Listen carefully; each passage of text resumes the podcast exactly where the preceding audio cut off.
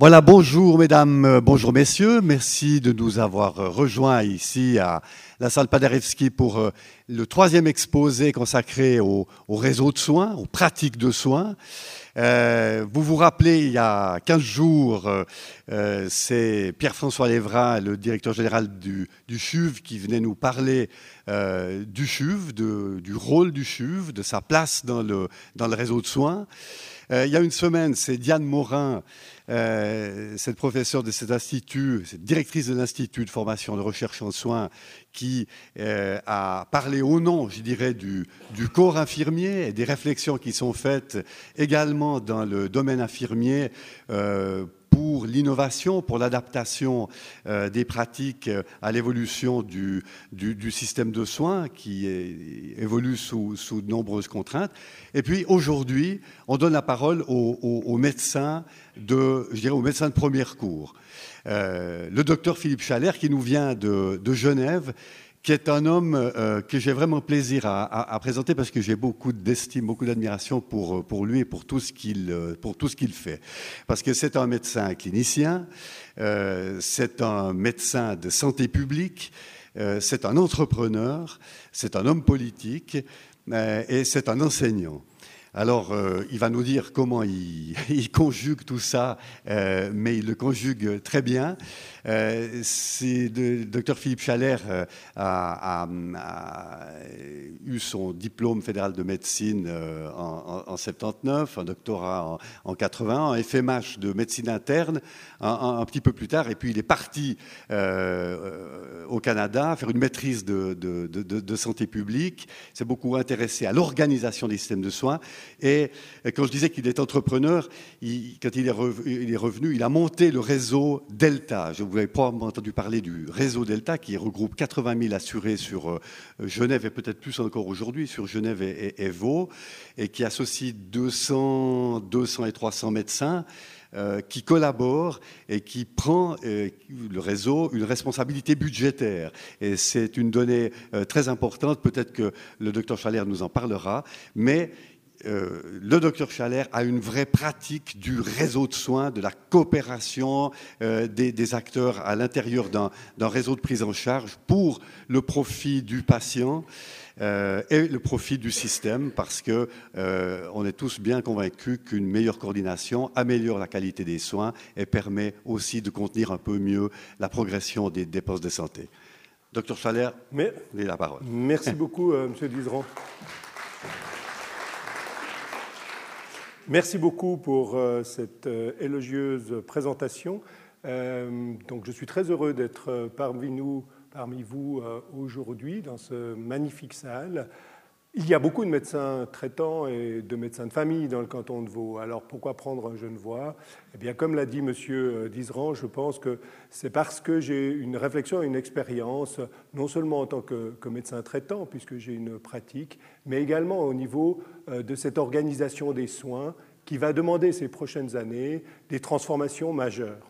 Et je pense autant euh, les associations de médecins, les hôpitaux, nos politiques, ne prennent pas encore euh, la mesure euh, des transformations que nous allons vivre euh, ces prochaines années en termes épidémiologiques et en termes démographiques.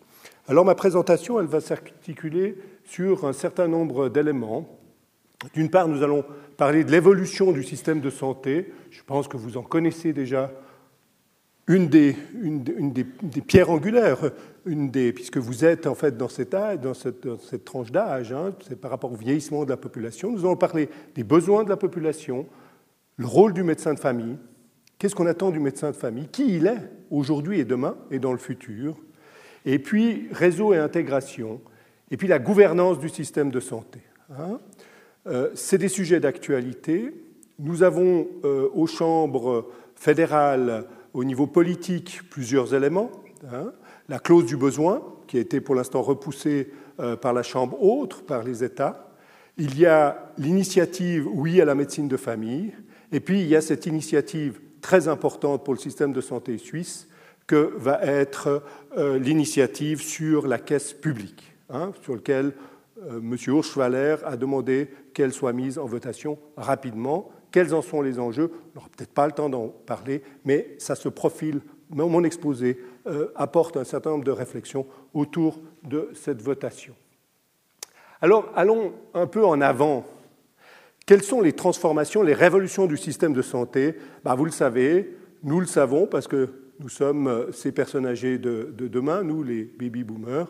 Nous savons que nous allons avoir un nombre très important de personnes âgées, notamment des personnes très très âgées. Hein. Moi j'ai des patients, vous êtes ici aussi dans la salle, euh, des gens à 80, 85 ans qui sont encore en pleine forme et qui développent encore de nombreuses activités. Mais bien entendu, avec l'âge, on développe un certain nombre de maladies chroniques, hein, que sont des maladies chroniques dues aux problèmes d'arthrose, dues aux problèmes cardiovasculaires, dues à des problèmes de cancer. Et puis, comme on est exposé pendant très longtemps à ces maladies, eh bien, il est clair que le système se transforme, les besoins en soins se transforment, et les besoins en soins et les besoins en organisation. Parce qu'aujourd'hui, le système de santé répond parfaitement bien à nos besoins en soins, c'est-à-dire au niveau technologique, au niveau des traitements, euh, au niveau de la prévention, au niveau de la promotion de la santé. Mais le problème, c'est que l'organisation ne s'est pas encore transformée. Et on va discuter de cela pendant cette heure que nous avons ensemble. Donc ce qui fait euh, tous ces éléments, c'est qu'on a une augmentation de personnes fragiles, donc euh, de personnes qui sont à domicile, qui veulent rester à domicile excessivement fragiles. Comment on fait? Quel est l'enjeu? Et comment on s'organise pour pouvoir les garder à domicile? On a une grande... Les urgences sont encombrées, dit-on, hein, aux chuves aux, aux à l'hôpital cantonal par les urgences des personnes âgées qui arrivent aux urgences et qui sont en attente de prise en charge. Et puis, on a des situations de dépendance dans les EMS et dans les prises en charge, que ce soit chez les physios, chez les diététiciennes et chez les médecins. Donc, on voit que le, paysage euh, de, la, de la démographie, de l'épidémiologie dans notre pays change, change relativement vite. Et puis, nous voyons aussi qu'avec un certain nombre de ces, items, aujourd'hui, ce que je veux vous montrer, c'est qu'il existe, je suis désolé, c'est peut-être un petit peu petit pour ceux qui sont au fond, mais si on regarde le diagramme de, droite, c'est tout un élément, tout un élément de conjonction progrès de la médecine, évolution sociale, vieillissement de la population, augmentation des maladies chroniques, augmentation des problèmes psychosociaux, qui fait qu'on doit avoir une organisation médicale qui est requise pour prendre en charge cet ensemble de changements épidémiologiques et démographiques. Et on se rend compte aujourd'hui que l'organisation qui existe n'est pas prête à assumer son rôle, n'est pas prête à prendre en charge euh, ces défis du XXIe siècle. Alors pourquoi? Monsieur Dizeran l'a dit tout à l'heure, parce qu'il y a un problème de coordination entre les structures, parce qu'il y a un problème de communication entre les professionnels, parce qu'il y a un problème de, difficultés et de frontières professionnelles entre les infirmières, les médecins, les physio et diététiciennes. Qui fait quoi quand? Quelles sont les frontières professionnelles? Et puis là-dessus, on a une problématique, c'est la pénurie de personnel, la pénurie de médecins, on vient y revenir. Donc pour bien comprendre, on voit qu'on a des enjeux dans ce, ce 21e siècle majeurs, on a des technologies pour assumer les soins et les soins aigus, mais on a une problématique pour suivre les soins chroniques. Et la problématique pour suivre les soins chroniques, c'est une problématique d'organisation. Et c'est là-dessus qu'il faudra qu'on puisse innover, que le système de santé suisse puisse innover. Et vous avez vu que le conseiller fédéral Berset a parlé de nouvelles formes d'organisation, d'innovation en santé. Mais comme vous le savez, pour innovation, il faut des leaderships. Pour pouvoir innover, il faut transformer ce qui existe. Et pour transformer ce qui existe, il faut vaincre un certain nombre de résistances professionnelles, d'habitudes, cliniques, etc. Allons un petit peu plus loin. Je vous montre des courbes euh, qui, alors, comme vous voyez sur le diagramme, sur les quatre diagrammes que je vais vous montrer, c'est qu'on voit qu'à la médiane, ici, vous avez des moyennes d'âge de 50, et puis vous partez 50, 70, 80, 90. donc vous voyez, simplement ces, ces petites pentes vous montrent quel est l'impact du vieillissement de la population sur le système de santé. Donc on a une dépense croissante des, des, des frais, on a un recours à l'hospitalisation plus fréquente, on a des recours à l'urgence beaucoup plus fréquentes et on a des hospitalisations qui sont beaucoup plus longues. Alors vous me direz, c'est normal, quand on prend de l'âge, on a besoin de soins, on a besoin d'être pris en charge. Ce que veut simplement dire la pente et l'importance en fait de cette pente qui croît avec les années, c'est qu'on a recours à l'hôpital, on a recours aux hospitalisations. Et probablement que, pas probablement, les, les, études, les, évaluations euh, scientifiques montrent que beaucoup de patients pourraient être pris en dehors du système hospitalier. Mais pour être pris en dehors du système hospitalier, il faut quelque chose d'autre en amont. Hein.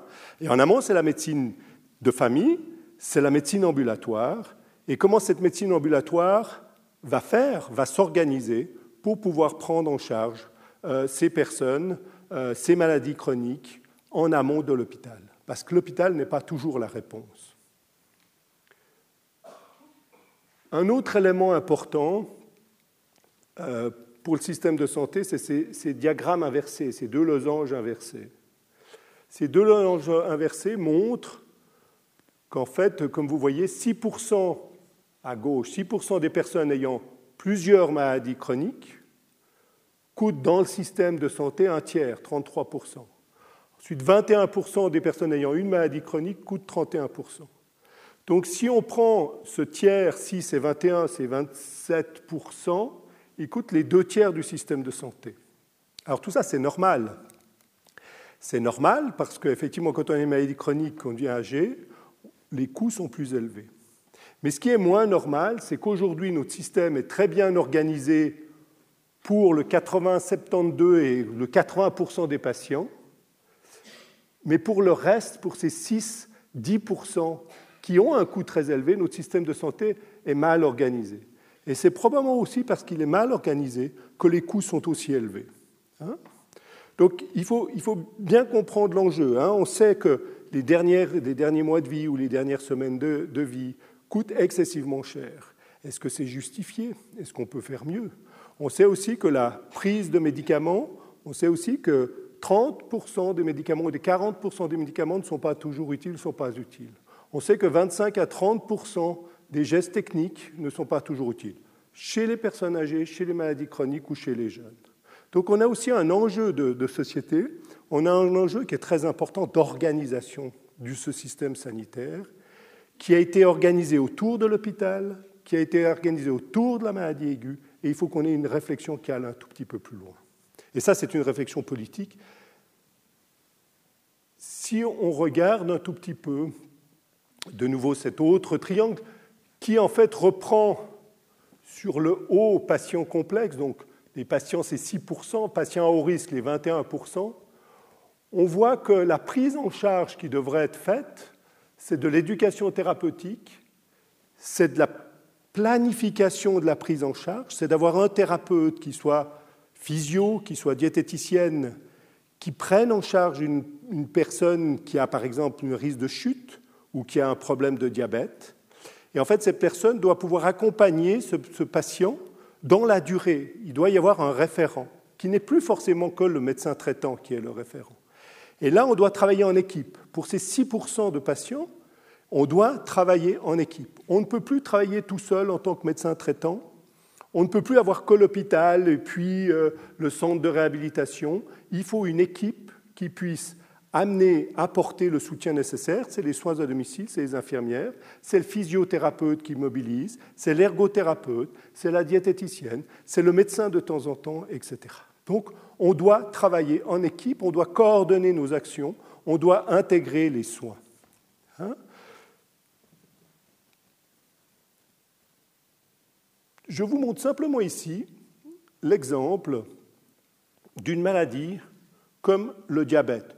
Il n'y a pas besoin de lire en fait tous les, éléments, mais vous voyez que pour une maladie comme le diabète, nous avons une constellation de médecins ou de prestataires de premier recours, de spécialistes en diabétologie et de services spécialisés, entre l'ophtalmologue, le dermatologue, entre le diététicien, etc., etc. Donc on voit là que pour une maladie chronique, on a besoin de beaucoup de professionnels, beaucoup de professionnels ensemble, Et il faut que ces professionnels communiquent euh, le mieux possible. Et aujourd'hui, malheureusement, cette communication est pas excellente. Elle est parfois euh, très, très frustre. Et souvent, vous voyez que vous devez rappeler, raconter les mêmes choses, que vous êtes à l'hôpital à votre médecin traitant, au diabétologue, au rhumatologue ou à d'autres. Je vous raconte une petite, histoire de, famille. Donc ça, c'est ma, maman qui a 86 ans, euh, qui est encore indépendante chez elle.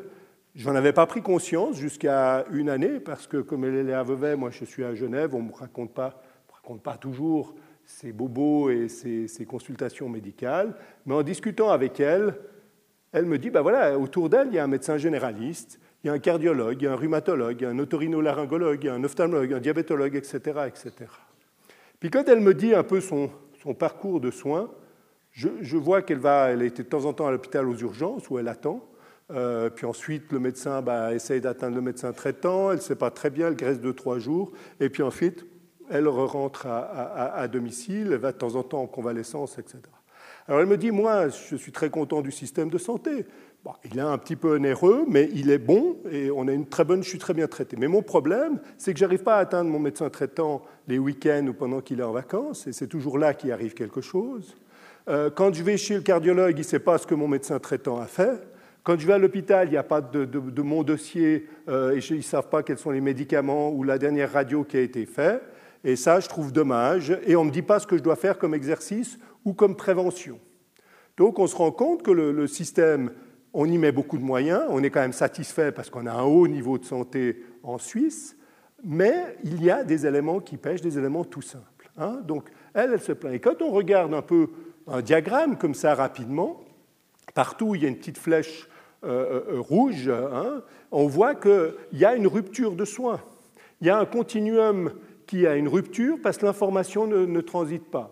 Puis parfois, le médecin traitant ne sait pas ce qui s'est passé à l'hôpital, etc. Alors, en gros, ce n'est pas, dramatique en soi, mais on perd de l'efficience, on perd de l'efficacité, on fait des doublons, on refait des éléments, il n'y a pas parfois de synthèse. Le médecin traitant est aussi débordé, lui, le médecin généraliste, il a aussi euh, sa vie. Il a aussi d'autres patients. Il voit les patients euh, à la demi-heure euh, quand bien programmés dans sa journée. Quand il y a des urgences, ce n'est pas facile. Je vous montre une autre patiente. Elle m'a autorisé de, mettre son, sa photo. Je vous montre cette, patiente qui est maintenant décédée, mais qui a souffert à deux reprises d'hospitalisation, enfin de prise en charge hospitalière euh, pour lesquelles euh, finalement elle n'avait pas eu besoin d'être hospitalisée. Euh, elle avait fait une chute, elle vivait seule, et puis malheureusement, ben, moi j'étais absent. les soins à domicile qui sont venus sur place, comme elle a chuté, comme elle était seule, comme elle a eu une perte de connaissance, l'ont envoyée à l'hôpital. Elle est restée une douzaine d'heures aux urgences puis a été transférée dans le service de médecine, puis a été transférée à Beau Séjour, et finalement elle a passé environ quatre semaines euh, sans qu'on puisse la remettre à domicile rapidement parce qu'il fallait refaire les équipes, parce qu'à l'hôpital un nouvel assistant l'a vu, etc., etc., en fonction de, l'organisation. Et quand on regarde une étude là, de M. Rutschmann, donc une étude d'un médecin qui est responsable des urgences de l'hôpital, sur chaque année, il y a 1000 personnes âgées qui arrivent soit au CHUV, soit l'hôpital cantonal, c'est des hôpitaux de taille identique, 1000 personnes qui arrivent. Sur ces 1000 personnes qui arrivent, 80% sont, enfin tous pratiquement, ou 90% sont connus des services sociaux, des services médicaux, du médecin traitant. Malheureusement, quand il y arrive quelque chose à domicile chez ces personnes, que 15% de ces personnes ont été vues par leur médecin, 80% ont été envoyés par quelqu'un d'autre que le médecin à l'hôpital pour soins possibles à domicile. Ces personnes ont attendu 12 heures aux urgences et 60%, c'est la 59% dans cette étude, donc 60% n'auraient pas eu besoin de l'hôpital. Mais en fait, sur les 1000 personnes, la moyenne, c'est 30 euh, jours d'hospitalisation. Cette étude, bien sûr, bah, c'est des, des, études de cas, etc. Ce qu'on peut en retirer de cette étude, c'est que 600 personnes à Genève, 600 personnes âgées à Genève, 600 personnes âgées dans le canton de Vaud, arrivent dans nos hôpitaux universitaires parce qu'on n'a pas de forme d'organisation qui peut les prendre en charge parce qu'il n'y a pas d'autre possibilité que l'hôpital. Mais on sait que ces personnes n'auraient pas eu besoin des soins aigus si on avait eu quelque chose d'autre en amont, une meilleure organisation sanitaire. Et en fait, les conclusions de ce, chercheur euh, clinicien, c'est qu'il dit effectivement une meilleure organisation du réseau ambulatoire permettrait d'éviter des, des hospitalisations ou de mieux les diriger dans le système sanitaire. C'est un deuxième élément, c'est le manque de coordination entre les différents intervenants de première ligne ne favorise pas le maintien à domicile de personnes toujours plus fragiles. Donc là, avec cette étude, j'aime bien cette étude parce qu'elle montre bien, parce que d'abord elle est locale, ça ne se passe pas en Angleterre aux États-Unis ou en France, ça se passe chez nous, et elle montre bien que notre système n'est pas bien organisé, n'est pas bien intégré et qu'on pourrait faire mieux. Ce qu'on voit ici au CHUV ou à l'hôpital cantonal, on le revoit, on le voit ailleurs dans les autres systèmes de santé aujourd'hui. Beaucoup de papiers scientifiques démontrent en fait ce problème euh, de, manque d'organisation en amont, de cette révolution ambulatoire qui ne s'est pas faite. Alors, si on continue, on voit que effectivement, il y a vraiment une modification du rôle de, l'hôpital. Peut-être Monsieur Lévran en a, parlé, mais je pense que, l'hôpital, euh, il n'est plus le lieu de soins euh, quasi absolu et unique pour la prise en charge euh, de la personne âgée ou de la maladie chronique, parce que le, profil des patients admis change, et puis parce que dans l'hôpital, et là de nouveau il y a des études, il y a une accentuation du déclin fonctionnel, que ce soit cognitif, euh, que ce soit fonctionnel. Quand une personne, une de mes patients, passe 3-4 semaines dans un hôpital, alors on règle effectivement sa pneumonie, mais si elle y reste trop longtemps, ben, vous attrapez un certain nombre euh, d'infections nosocomiales. Vous perdez en fait la mobilité parce que l'hôpital n'est pas fait pour mobiliser non plus rapidement et quotidiennement les gens. Et puis c'est vrai que rester dans un lit euh, pose un certain nombre de, problèmes aussi sur les fonctions cognitives. Alors tout ceci pour dire, ben voilà, euh, l'hôpital se transforme, mieux vaut prévenir qu'hospitaliser, vive l'indépendance, on l'aura compris. Alors maintenant, je, vous mets là, j'aime bien aussi cette cette image, qui est en fait euh, une image que j'ai prise du professeur euh, Roger euh, Darioli. Donc si on voit dans les années 50, on avait une première révolution sanitaire avec une chute de la mortalité. On a beaucoup traité ce qui étaient les maladies aiguës, les accidents cardiaques, les accidents de la circulation, d'autres accidents, les infections, les cancers. Et puis dans les années 2000, effectivement, on a eu un développement absolument extraordinaire sur des prises en charge de l'arthrose avec les changements technologiques, les prothèses, euh, les nouveaux traitements médicamenteux, ou bien euh, on a aussi travaillé sur euh, d'autres maladies chroniques, le diabète, sur, l'obésité, sur les maladies coronariennes. Il y a eu la révolution de la pose de stand après les bypass, la prise en charge par des médicaments qui, permettent de mieux liquéfier le sang. On a pris aussi en charge un certain nombre de, maladies avec une révolution technologique et pharmaceutique magnifique. Mais maintenant, la troisième révolution sanitaire, celle que nous vivons, c'est vraiment cette gestion des maladies chroniques, c'est vraiment la gestion de la santé, c'est vraiment la prévention de la fragilité, c'est vraiment la révolution de l'organisation sanitaire pour prendre en charge des personnes le plus longtemps possible à domicile euh, ou dans des euh, appartements de type euh, euh, protégé. Hein. Donc on, voit qu'on est vraiment dans des, changements. Voilà, euh, on voit bien que les personnes âgées, sous toutes les latitudes, se modifient leurs habitudes. Alors, la, médecine de famille, juste une slide qui est venue en plus. Bon. la, médecine de, de, famille, on va parler de la médecine de famille maintenant. Hein. La médecine de famille, alors, vous avez des médecins de famille, des médecins de famille qui sont euh, excessivement euh, dévoués, qui vous suivent depuis très longtemps. Et je fais un plaidoyer pour la médecine de famille parce que je pense que c'est le socle, c'est le socle de la prise en charge de la population, de la prise en charge dite communautaire, de, la, de la prise en charge quotidienne. Le médecin de famille vous connaît. Malheureusement, ce médecin de famille se transforme et change. Aujourd'hui, la moyenne des médecins de famille euh, dans notre pays est de 58 ans. On sait que d'ici quelques années, 50% vont se retirer d'ici 2016 et puis 76% vont se retirer en 2021. Et puis on sait aussi qu'il n'y a que 10% aujourd'hui de jeunes médecins qui ont envie d'être médecins de famille. Donc il y a une pénurie demain de médecins de famille. Donc si vous en avez, chouchoutez-les, aimez-les, parce qu'ils vont disparaître prochainement. Mais ça ne veut pas dire que la médecine de famille, euh, elle n'a pas encore euh, de beaux jours devant, devant elle. Mais il faut qu'elle se réforme. Et il faut que la politique se réforme. Qu'est-ce qu'il faut, faut faire pour susciter des vocations pour la médecine de famille? La première chose, c'est qu'il faut que politiquement elle soit reconnue. Donc ça, c'est le travail, c'est la feuille de route de M. Alain Berset pour favoriser la médecine de famille. Il faut que l'on stimule les facultés à former des médecins de famille. Il faut que l'on donne envie aux médecins de famille en faisant des stages dans des cabinets de médecins pour leur montrer ce qu'est le travail de médecin de famille. Et quand on montre aux médecins, aux jeunes médecins, qu'est-ce que c'est le travail d'un médecin de famille, ils y réfléchissent et ils trouvent ça intéressant. Il faut surtout euh, changer les tarifications. Parce qu'aujourd'hui, le problème, il y a deux problèmes pourquoi les jeunes ne veulent pas faire de la médecine de famille. un, qui est effectivement, enfin deux qui peuvent paraître pas très sympathiques. Le premier, c'est que les médecins de famille ne gagnent pas aussi bien que les spécialistes. Un spécialiste gagne deux à trois fois, voire quatre fois plus, plus qu'un médecin de famille. Hein.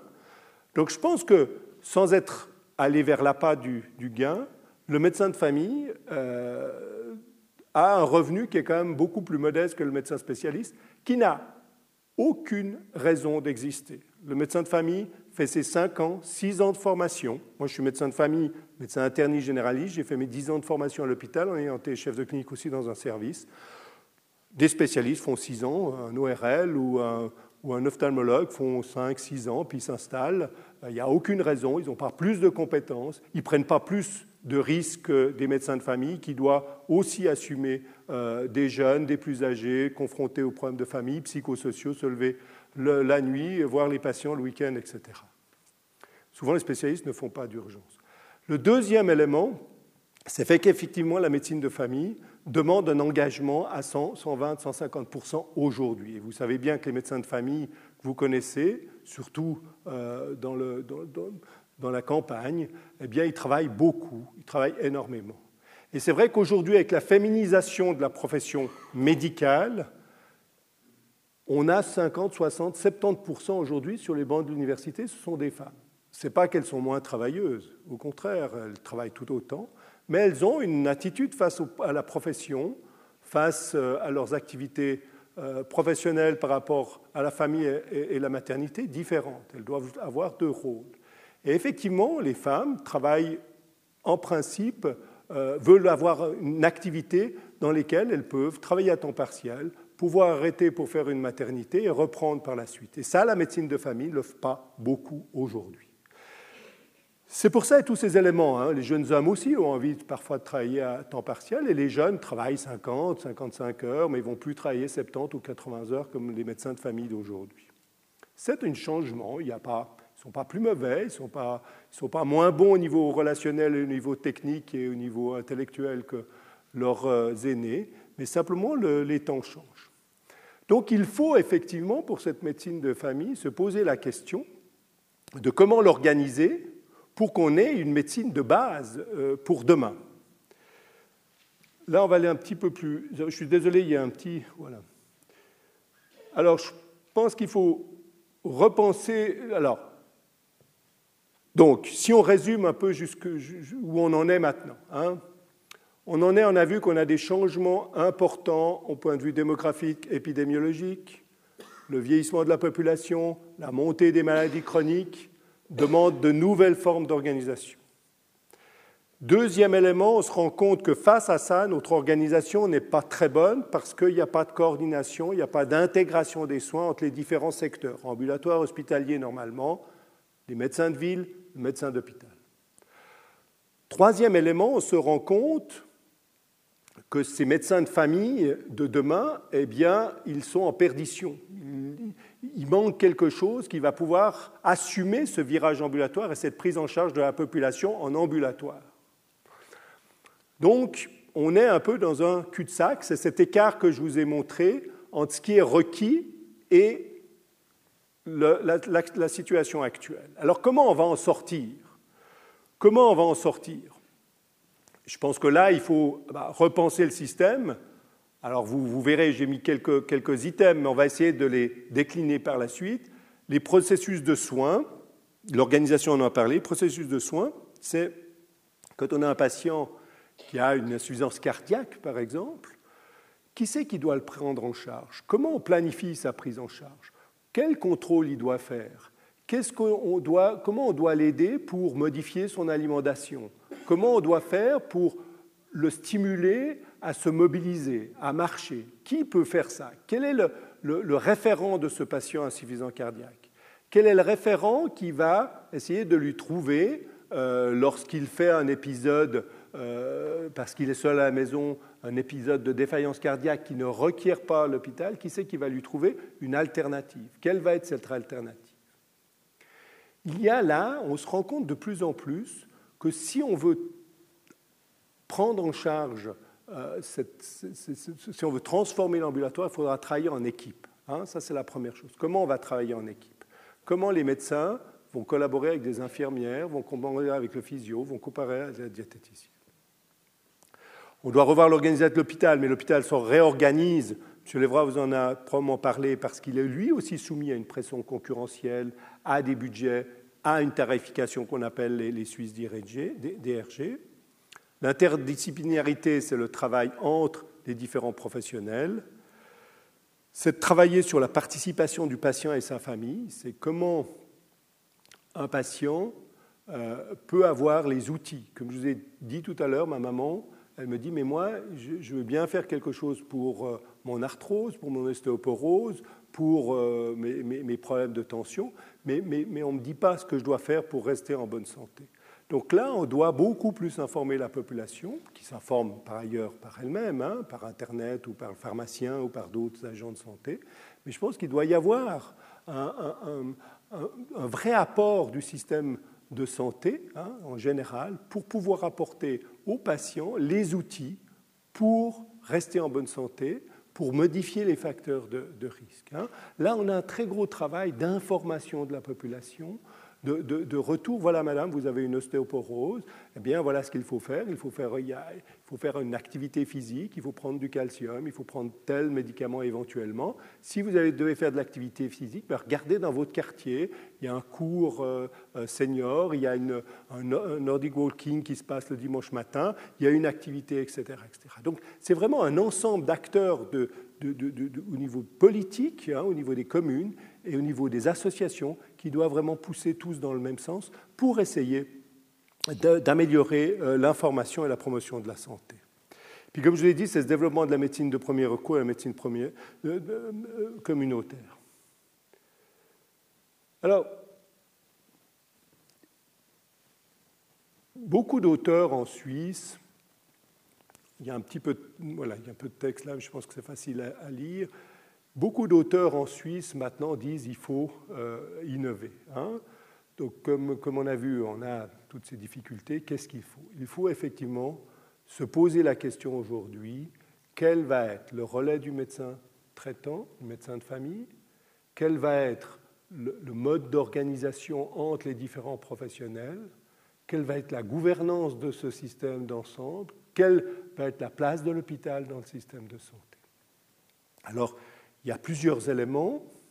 Ça, c'est un article qui est fait par un médecin de la FMH, M. Guiguer et Mme Degues, qui est, la, qui Madame Morin, celle que vous avez entendue il y a une, quinzaine de jours, mais à Bâle, euh, qui ont écrit un article excessivement important qui dit de nouveaux modèles de soins, de nouvelles compétences et une nouvelle répartition des tâches, et c'est bien ça, une nouvelle répartition des tâches entre médecins et infirmières, et de nouveaux modèles de soins. C'est quoi des nouveaux modèles de soins?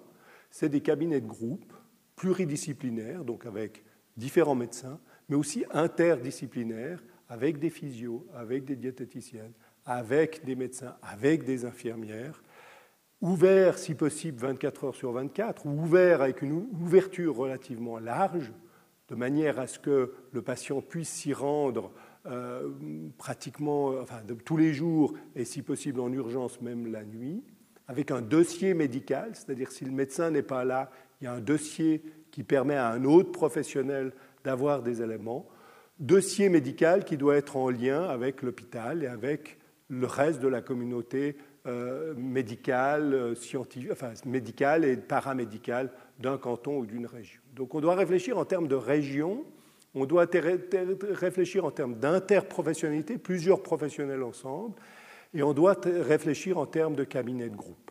Plus ou moins grand en fonction de la région. C'est clair que si on est à Échalon ou sur le nord euh, de Lausanne, c'est pas le, cabinet qui, c'est, la grandeur du cabinet va dépendre de la taille de la population autour.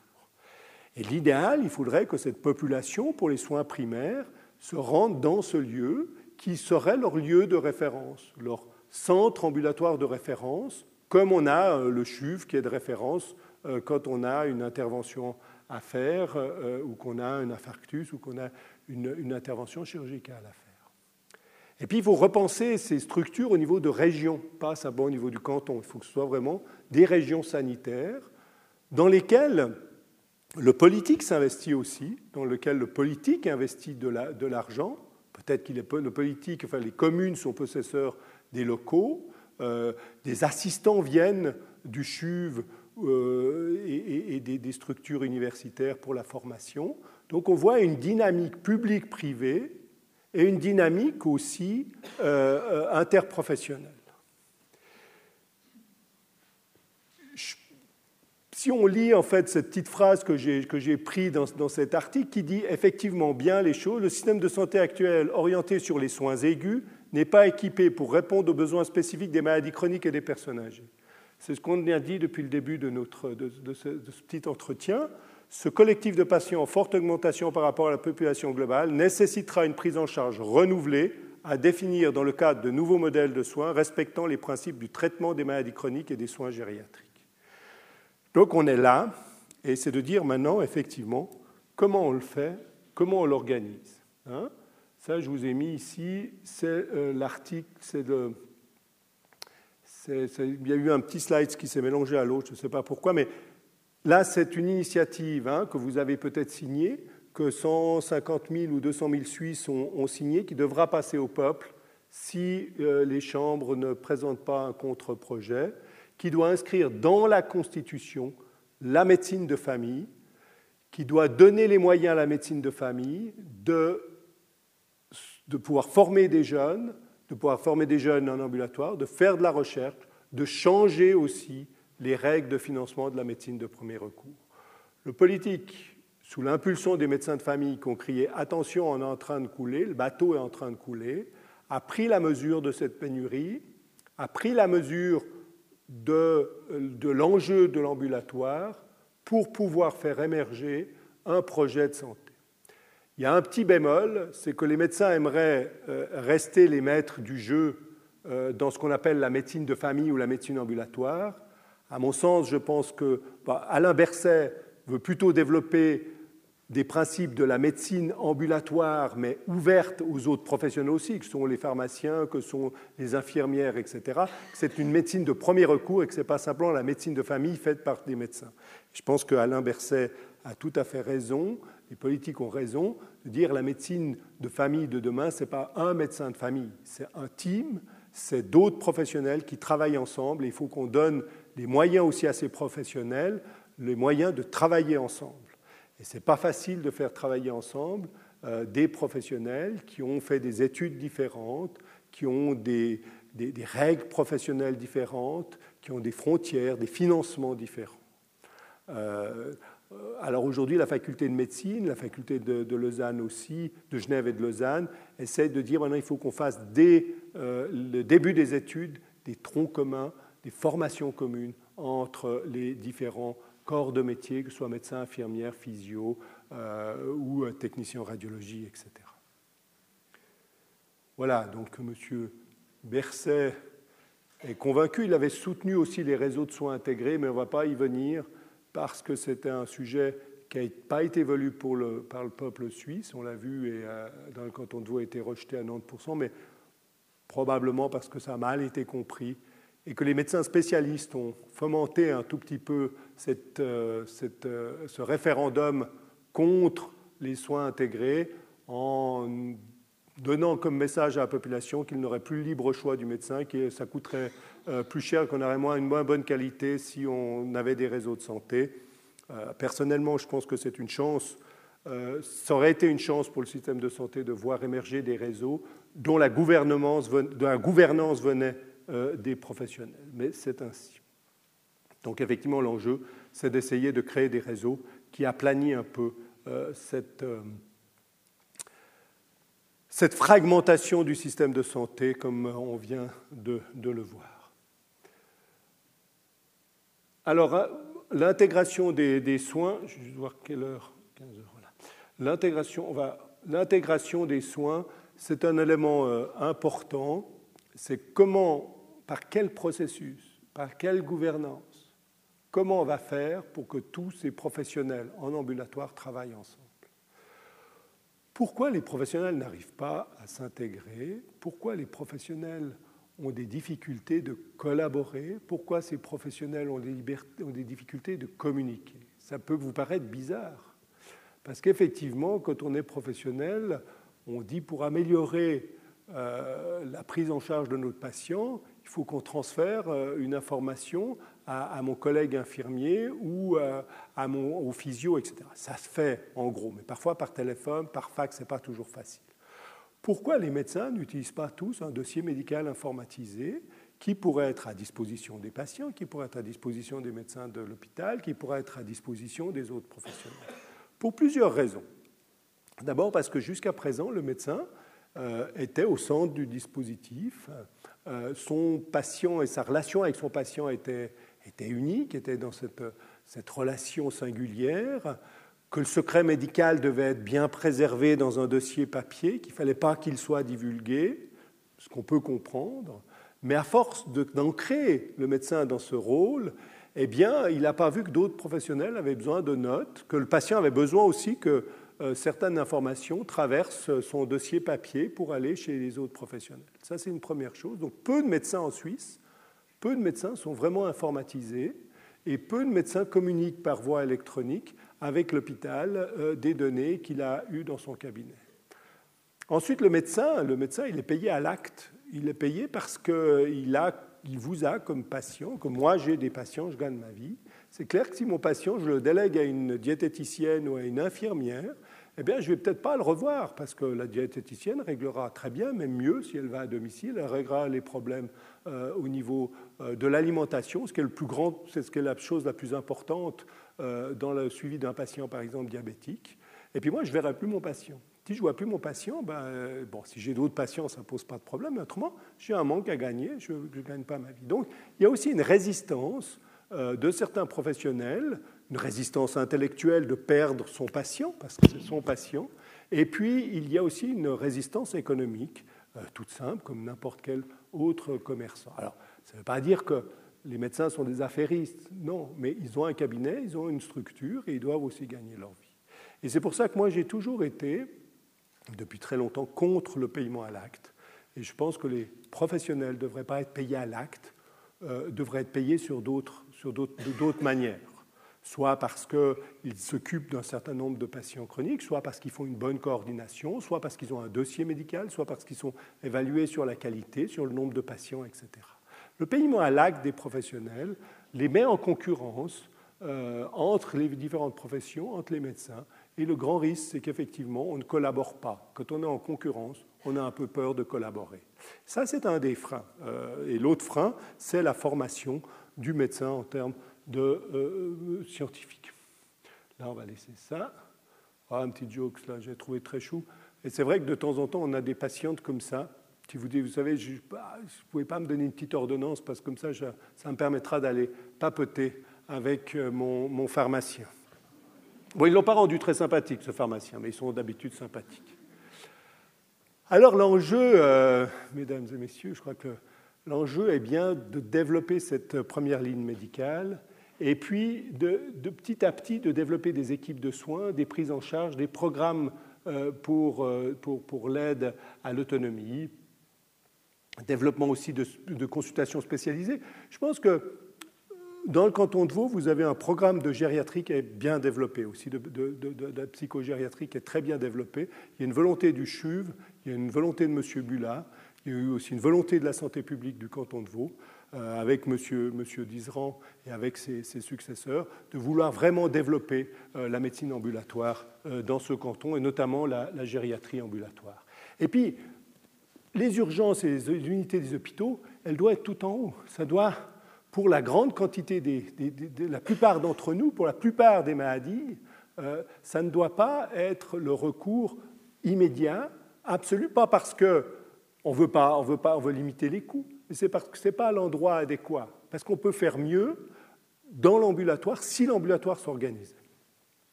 Alors, bon, ben voilà, maintenant je ne résiste pas à vous, à vous montrer un petit peu ce qu'on a essayé de faire. Quand je suis rentré du, Canada à Aunay, Aunay c'est une, une, cité qui a une dizaine de kilomètres du, du centre de, de Genève. C'est à peu près 50 000 personnes qui, qui y vivent autour. Alors je vous montre un bâtiment, c'est un, droit de superficie euh, de l'État de, Genève, euh, dans lequel on a fait des, logements protégés en jaune, des petites unités de vie pour hospitaliser euh, des personnes, cette personne qui chute, des soins palliatifs ou quelqu'un qui est déshydraté, quelqu'un qui n'a pas besoin d'aller à l'hôpital cantonal, mais qui ne peut pas rester à, domicile pour des raisons sociales, médicales.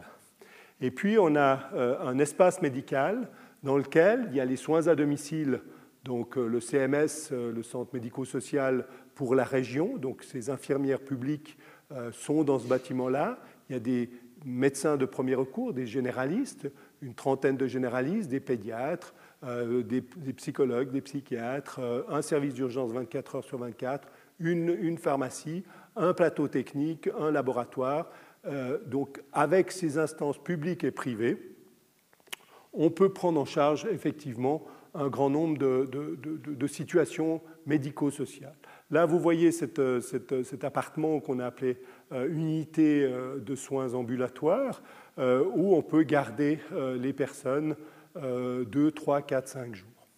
La difficulté, c'est que c'est la théorie. On peut les garder, on a les infirmières sur place, on a un médecin, un urgentiste 24 heures sur 24 qui est à l'étage en, dessous. Le problème, c'est qu'il n'y a pas de financement. C'est-à-dire qu'aujourd'hui, qu'est-ce qui est financé? Donc, ce qui est financé, c'est l'hôpital, par le budget public de l'hôpital. Hein. pour, l'hôpital cotonal, c'est un milliard de subventions euh, euh, publiques. Donc, pour les hospitalisations dans, en milieu hospitalier, le, système de santé le prévoit. Ce qui est financé, c'est les soins ambulatoires par les services médico-sociaux de, des, des, soins à domicile, avec un subventionnement public. Ce qui est financé, c'est l'EMS, l'établissement médico-social. Mais l'hospitalisation ambulatoire ou semi-ambulatoire, il n'existe pas dans la LAMAL, il n'existe pas non plus dans les lignes euh, de budget, en tout cas pour Genève, notamment euh, médicalisées comme ceci, euh, dans les lignes des, budgets de l'État du canton. Alors, on a les, dispositifs, on va mettre en route parce qu'on a l'autorisation du canton, et puis on va négocier soit avec les assureurs, soit avec le canton pour le financement. Mais ça prend un peu de place, un peu de temps parce qu'il faut faire des lois de, financement. Donc je vous montre ici donc le bâtiment, hein, la route de, Chancy, qui s'appelle, j'ai voulu l'appeler de, titre en fait, Cité Génération, parce qu'on prend en charge et des enfants, puisqu'il y a les pédiatres, il y a des gériatres, il y a un psychogériatre, il y a pour les personnes adultes, donc pour toutes les générations. J'ai voulu aussi l'appeler Maison de santé, parce qu'il est important que que ce soit plus un centre médical, parce que dès qu'on dit centre médical, c'est des médecins, hein, permanence, centre médical, euh, groupe médical, maison de santé, c'est différents professionnels, qui soient infirmières ou médecins, qui sont dans ce bâtiment, et la population peut venir y chercher des soins, tant de promotion de la santé que pour des soins aigus, que pour des soins chirurgicaux, ou que pour des suivis chroniques, puisqu'on a aussi euh, dans ce bâtiment des infirmières qui travaillent de manière indépendante sous supervision des médecins, mais pour les plaies, pour des suivis euh, de patients de pieds diabétiques, pour des injections, des perfusions, etc., des, des plâtres, des, moyens auxiliaires, etc. Et puis, on peut, comme je vous ai dit, ces hospitalisations ambulatoires qu'on va démarrer, hein, donc on va les démarrer au 1er mai, tous les locaux sont faits, l'accord du canton a été validé au niveau euh, sanitaire. Maintenant, on cherchera, on va chercher, on va faire un projet pilote. C'est ça, des projets innovants. Hein. Pour innover, il faut prendre un petit risque, il faut que soit le canton, euh, soit euh, bah, des, initiants euh, privés essayent de dire voilà, on va essayer de, répondre à ce qu'est les besoins. Moi, j'ai analysé quels étaient les besoins, c'est ce que je vous ai transmis tout au long de, cette heure.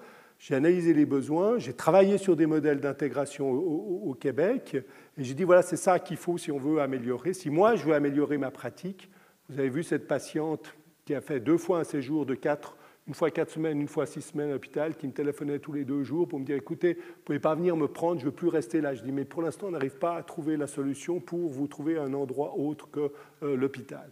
Donc, ou pour des soins palliatifs ou pour d'autres choses, j'ai toujours été triste de, devoir laisser mes patients dans l'hôpital alors qu'ils n'avaient pas besoin, alors qu'ils ne voulaient pas y être.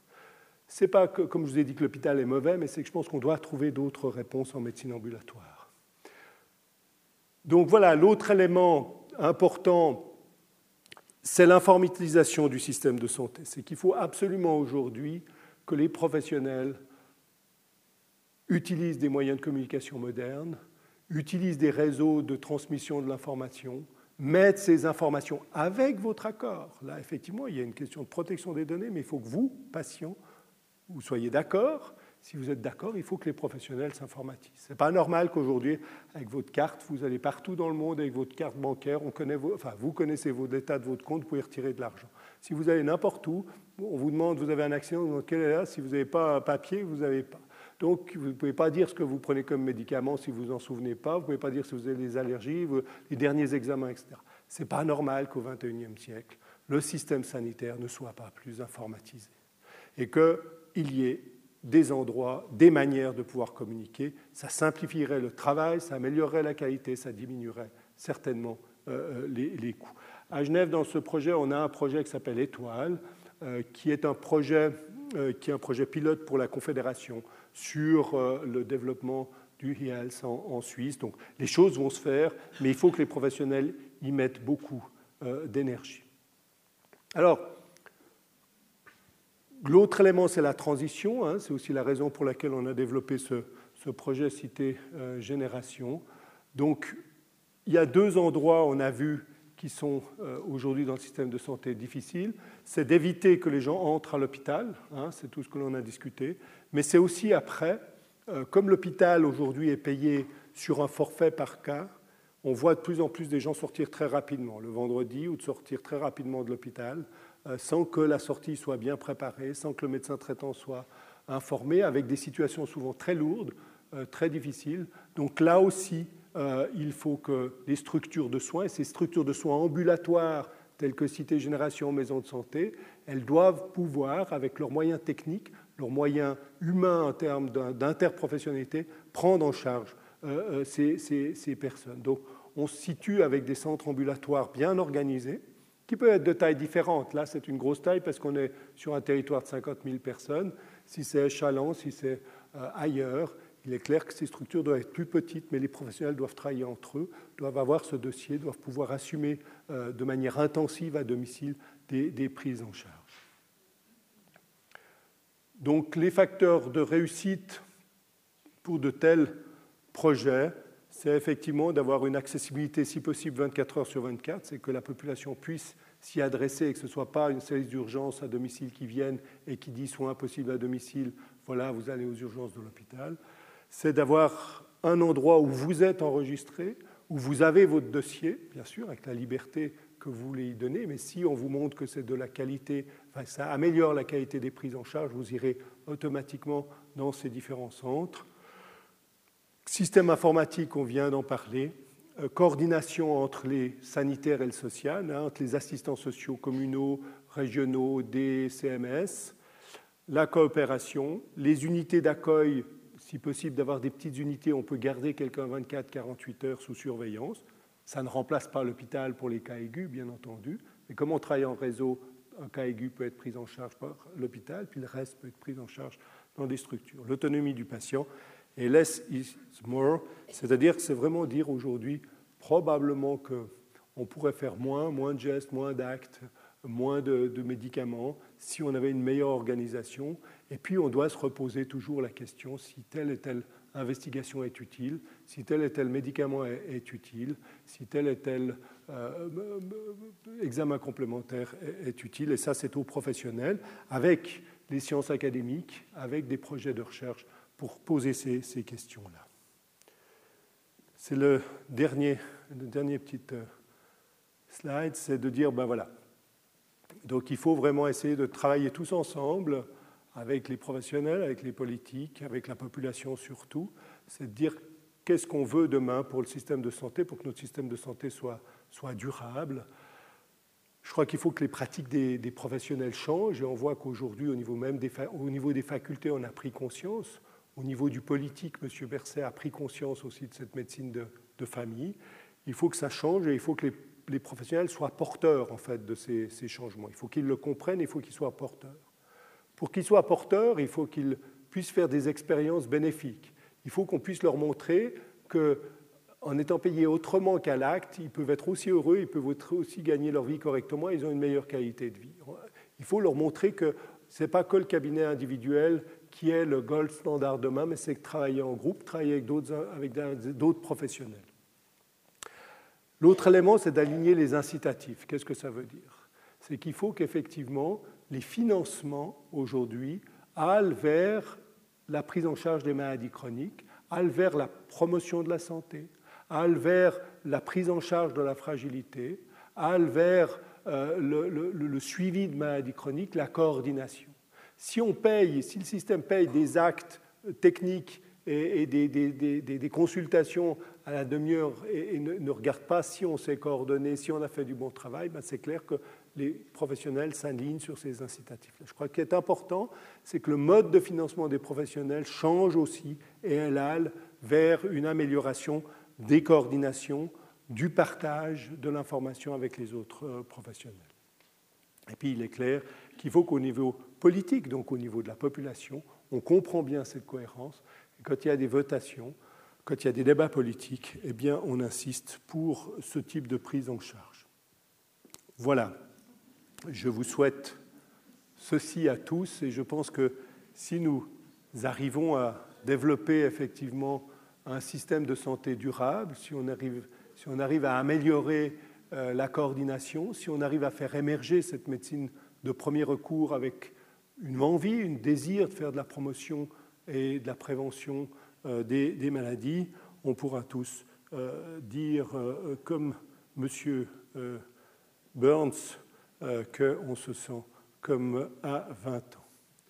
Voilà, il faut le faire et je pense que c'est effectivement pas que parler, mais c'est essayer maintenant de travailler avec des actes et se retrousser les manches, quel qu'on soit dans le système de santé, pour améliorer cette intégration, cette coordination des soins pour le plus grand bien de la population euh, qui finalement nous a donné un certain nombre de mandats en finançant notre formation universitaire, la formation des médecins, des infirmières. Donc on a aussi un devoir de retour, et le devoir de retour se passe euh, autour de la maladie chronique, autour de la prise en charge ambulatoire. Je vous remercie beaucoup et je réponds volontiers à vos questions si vous en avez.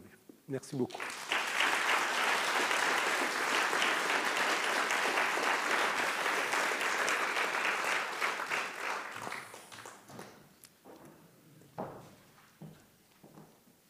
Voilà, un grand merci au docteur Chalère pour euh, ses propos euh, courageux, il faut le dire. Je pense qu'il ne se fait pas que des amis dans la, profession en, faisant part de, de, ses, positions euh, innovantes.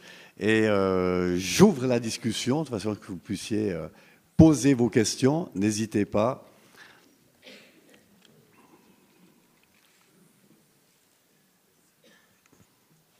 Je vous remercie pour cet exposé qui m'a beaucoup intéressé et je voudrais seulement savoir si le site qui est inscrit sur ce dernier, sur l'écran, euh, contient à peu près ce que vous avez raconté aujourd'hui. Tout à fait. Oui.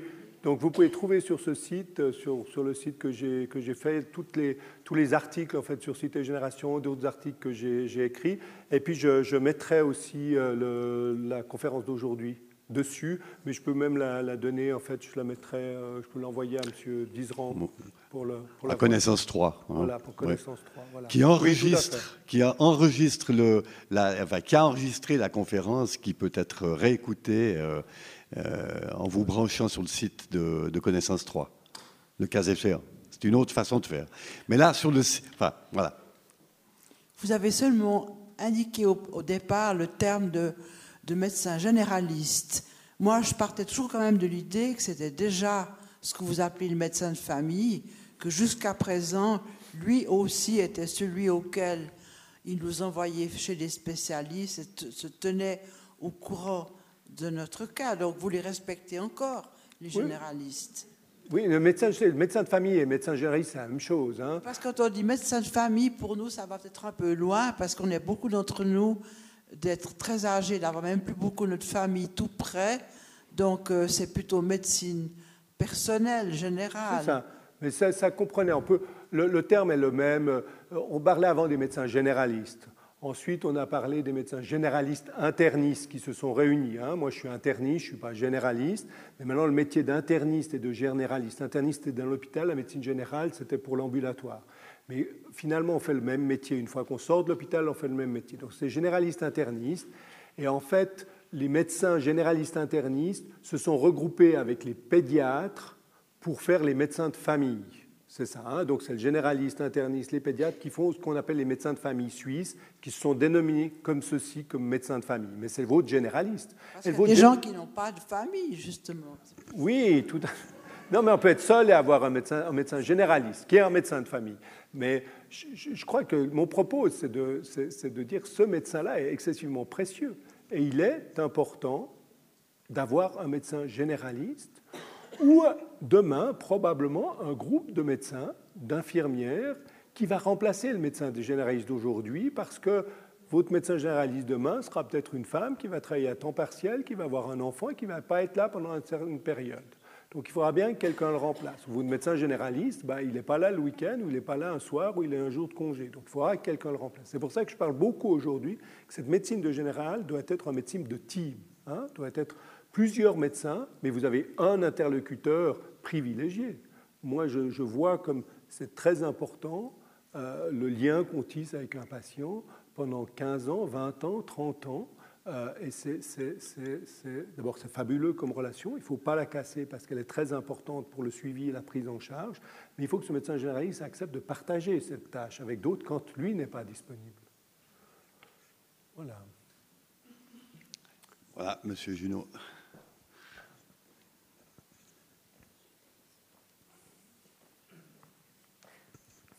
Il euh, y, y, a un, un, partenaire dont vous avez parlé, je crois, une fois, qui sont les assurances seulement. Oui. Et quel, est, quel est leur rôle justement dans la création de réseaux de soins, par exemple? Dans votre expérience à vous, oui. est-ce que vous avez cherché un financement du côté des assurances? Oui. Donc, Aujourd'hui, c'est une, une, bonne question parce que par les assurances nous entraîne sur le, un débat qui va être le, le débat du financement. Je pense qu'aujourd'hui, les Suisses, hein, on a parlé de l'initiative sur la médecine de, de, de famille, hein, qu'il faut donner plus de poids à la médecine de famille. Et là, les politiques doivent modifier euh, avec la FMH la grille de revenus des médecins spécialistes et généralistes, doivent donner de l'argent pour la formation des médecins dans les cabinets médicaux, la recherche médicale, soutenir la médecine de famille.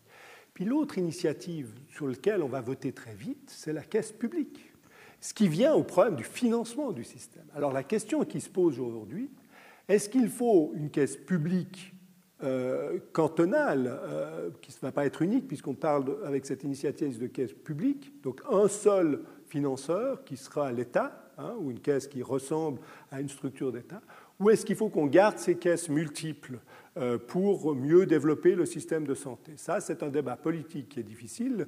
Euh, notre monsieur Maillard donc, est très favorable, hein, plus que favorable à la caisse publique. Euh, maintenant, il faudra voir si la caisse publique euh, permet d'améliorer et les coûts et la prise en charge. Ça, c'est un, autre débat qu'on laissera aux politiques. Maintenant, au niveau des assureurs, Au niveau des assureurs, on a quand même des assureurs aujourd'hui.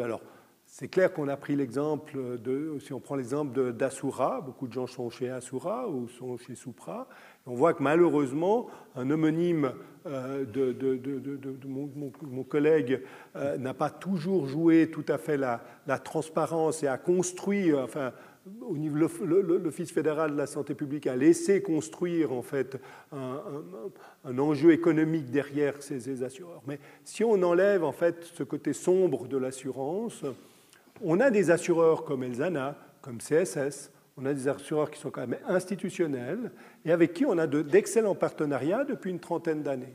Donc Elzana et la CSS nous disent mais oui, nous on trouve bien, on trouve très innovant votre projet et on est prêt à le soutenir. La seule chose c'est qu'on est on doit rester dans les règles de la LAMAL, et ça, dans les règles de la LAMAL, on ne peut pas. Alors, on va le faire en termes de projet pilote. Donc, ils essayent de trouver, disons, on va, on va l'associer à ce qu'on appelle la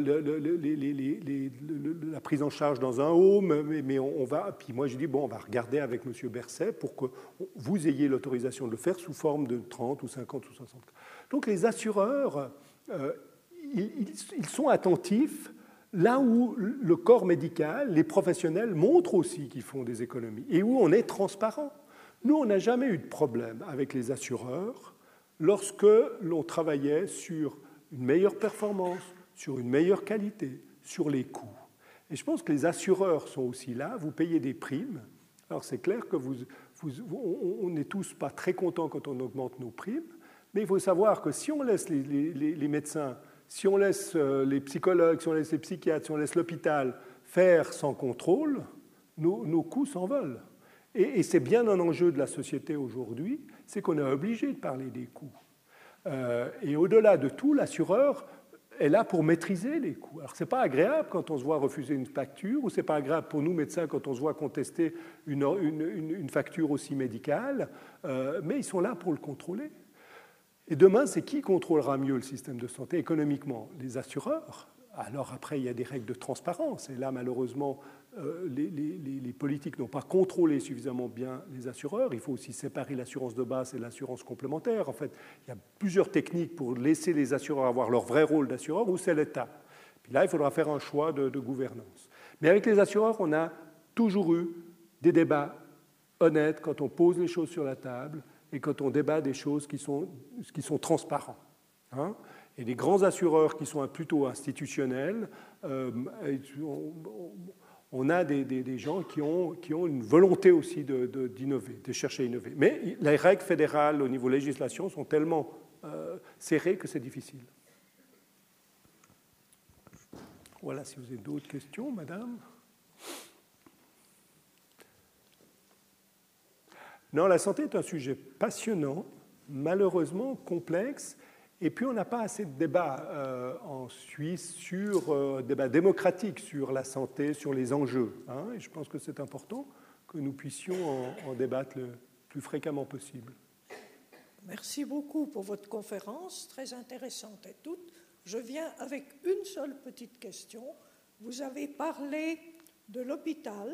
Oui et puis des médecins, des cabinets des médecins, etc.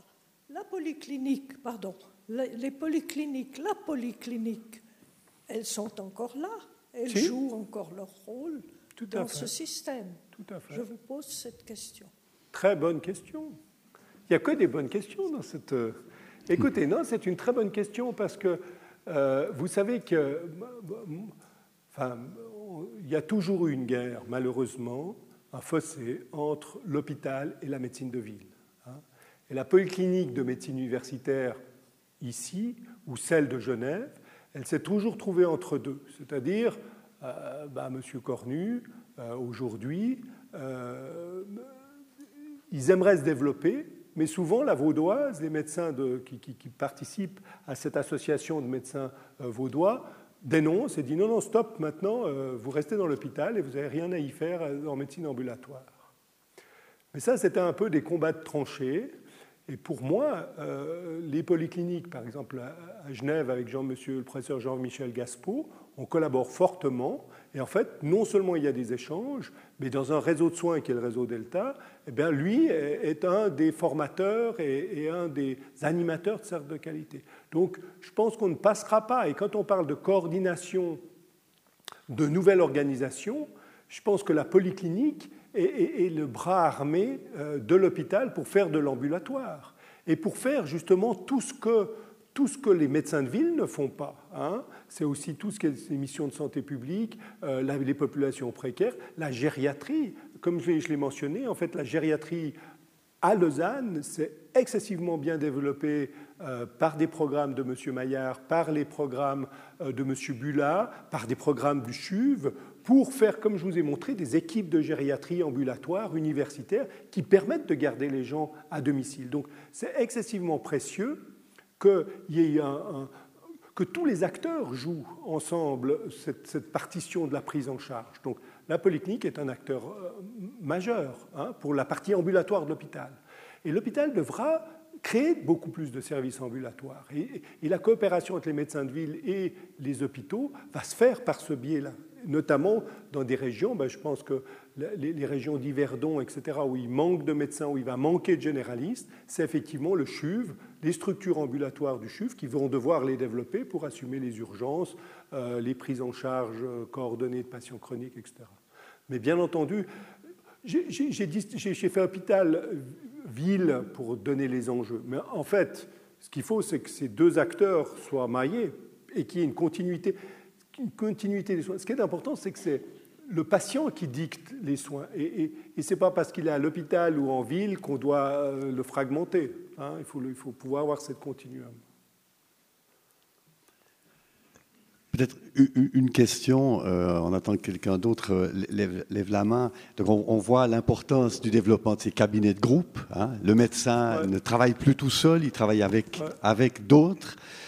Mais face à la montée des maladies chroniques, et, ça a été bien montré pour le diabète, la constellation des intervenants, euh, euh, face à cette, à cette, multiplicité des, des, intervenants pour une maladie chronique donnée, quelle est la définition du cabinet de groupe, je dirais, de base? Il ne peut pas regrouper toutes les compétences. Alors, il doit regrouper lesquelles fondamentalement et se connecter à quoi en aval? Tout à fait. Je, pense qu'il y, a deux éléments. Puis votre question m'interroge aussi sur, un autre élément, c'est de dire qui va être possesseur de ces cabinets de groupe? Est-ce que c'est l'État qui va les organiser? Qui va les organiser? Bon, là, c'est un petit peu. À Honnay, bah, on a une historique d'un cabinet de groupe d'une vingtaine de médecins qui a monté à une trentaine, quarantaine, puis on avait assez de savoir-faire, d'énergie pour faire cette maison de santé, cité génération. Mais, ailleurs, qui c'est c'est les assureurs qui vont les créer? Et là, c'est le danger aussi que l'assurance possède les cabinets et, engage les médecins. Et là, on risque effectivement d'avoir des dérives. Est-ce que c'est l'État qui doit les promouvoir? Moi, je pense que c'est l'État, les communes qui doivent promouvoir ces cabinets de groupe. Maintenant, la taille de ces cabinets de groupe, elle doit être très différente euh, d'une région à l'autre. Dans une région où il y a 50, 60, 70 000 personnes, ben on peut naturellement avoir le médecin, les infirmières, avoir un service d'urgence 24 heures sur 24, deux ou trois diététiciennes dans, le cabinet, euh, plusieurs physios, euh, des ERCO, des psychologues, etc. Donc avec cette taille-là, on arrive à avoir à peu près toutes les constellations. Mais bien entendu, on n'aura pas le spécialiste neurochirurgien. Donc ça, c'est celui de l'hôpital, c'est celui qui est le plus compétent de proximité. Pour ce qui est des, régions un peu suburbaines, euh, on, a, un projet là avec le canton du Valais à s'embrancher. Donc, euh, il commence à avoir pénurie dans le, Val de Bagne et, sur Orsières. Donc, euh, on a réussi avec les six communes en fait, du Val de Bagne à créer un petit centre médical. Ben là, ça va être un centre médical pour une population à peu près de 15 000 personnes, où il va y avoir 7 ou 8 médecins généralistes. Euh, donc les médecins plus âgés vont descendre avant qu'ils prennent leur retraite à s'embrancher. Ceux de, du Chab, ceux de Verbier, ceux d'Orsières vont se mettre là. Des jeunes vont arriver parce qu'ils ont un compte constellation. Puis là, il pourra y avoir les pharmaciens. Il y aura le centre médico-social. Alors bien entendu, là, euh, ben, peut-être un diabétologue, euh, peut-être qu'il y aura un pédiatre si la natalité est suffisante dans, ce, dans, ces deux, dans cette région. Et puis le, diabétologue, ben, il va venir euh, de la ville, enfin de Martigny, une fois par semaine on organisera, ou si vraiment c'est un spécialiste très pointu, où il n'y a pas vraiment une consultation, ben, ça sera le lien avec Martigny ou avec Sion.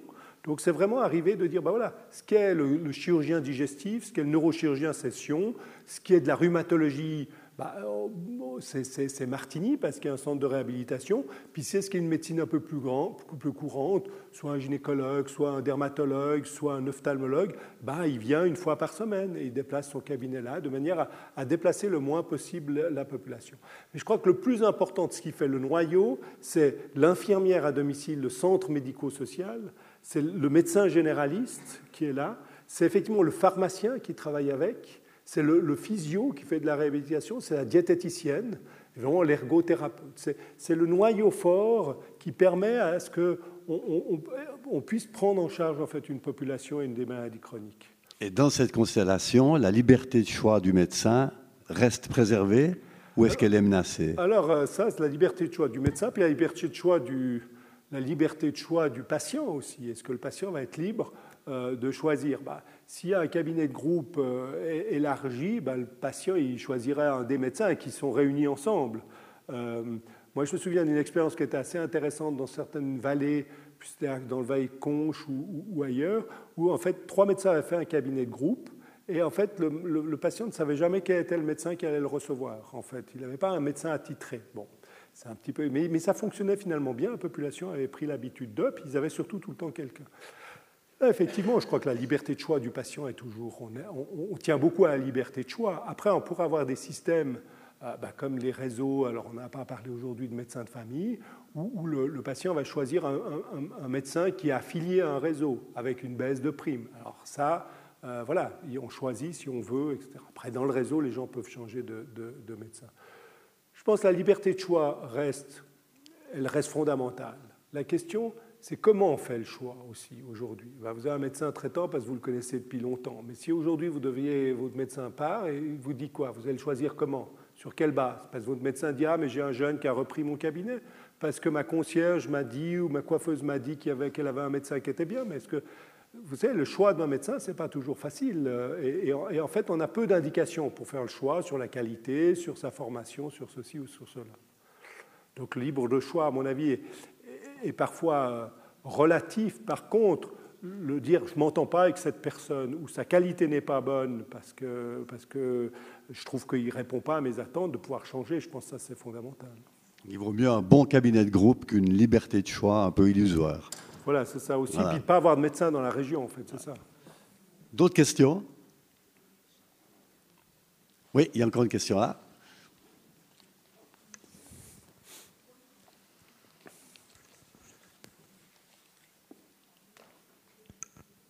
Merci. Dans, dans la deuxième situation que vous avez présentée, très concrètement, euh, comment ce serait passé dans l'idéal de ce que vous avez présenté Comment euh, ce, serait passé la prise en soin de cette dame, dame. Voilà. Alors, je, pense que tous ces patients qui n'auraient pas besoin ou qui ne seraient pas utiles d'être dans l'hôpital, c'est de pouvoir, un, avoir un médecin 24 heures sur 24 qui puisse répondre à, sa demande. Bon, là, il y a, les, soins à domicile, les, SOS médecins qui peuvent aller à domicile, mais de l'envoyer dans un centre qui la connaît. Envoyer dans un centre qui peut faire, si elle chute, elle fait une commotion, faire un scanner rapidement, faire une surveillance rapidement, assumer une ou deux nuits de, surveillance avec une infirmière et un médecin. Hein, ça, c'est pour la, situation d'urgence. Hein, parce que si euh, il y a une chute, il y a une douleur, etc., il faut pouvoir traiter, ou une pneumonie, il faut pouvoir traiter correctement, avec des compétences, avec une surveillance compétente. Euh, et puis ensuite, ce qu'il faut, c'est d'avoir les moyens d'un retour à domicile et d'une prise en charge à domicile, peut-être avec un garde malade pendant une semaine toutes les nuits.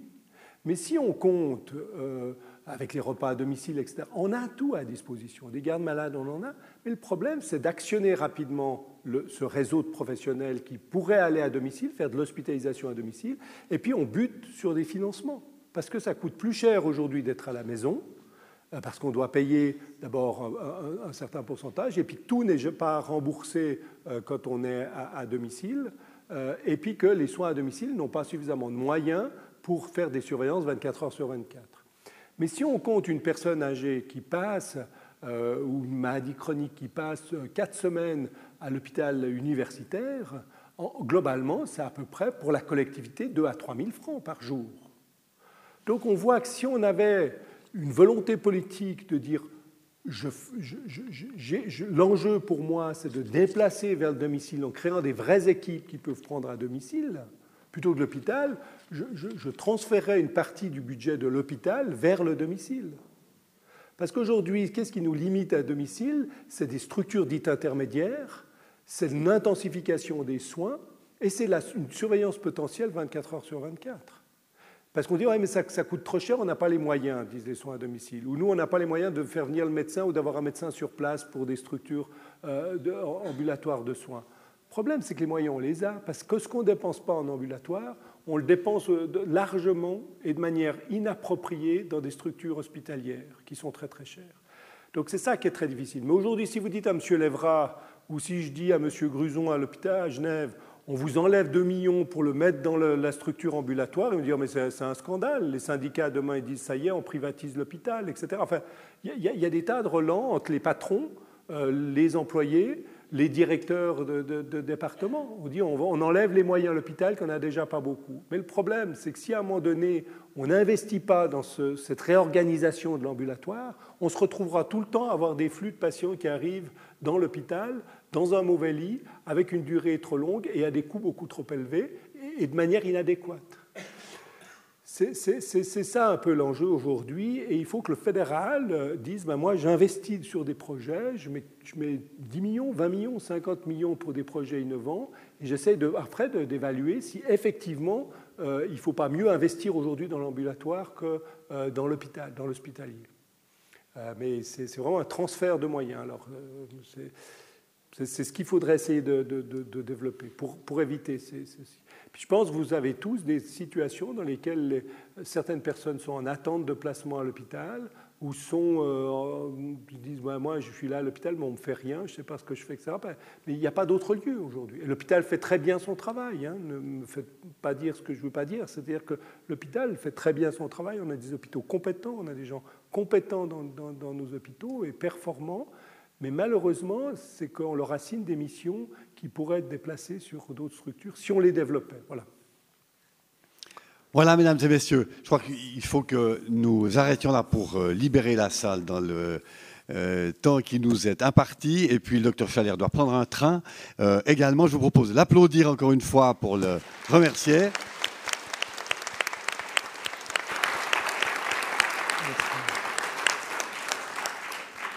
Et puis alors je vous signale que euh, lundi prochain, un autre médecin, professeur de, médecine, professeur Jacques Besson, euh, va lire parler des, addictions. Le titre de son exposé, Addictologie, le cerveau, l'esprit et les drogues.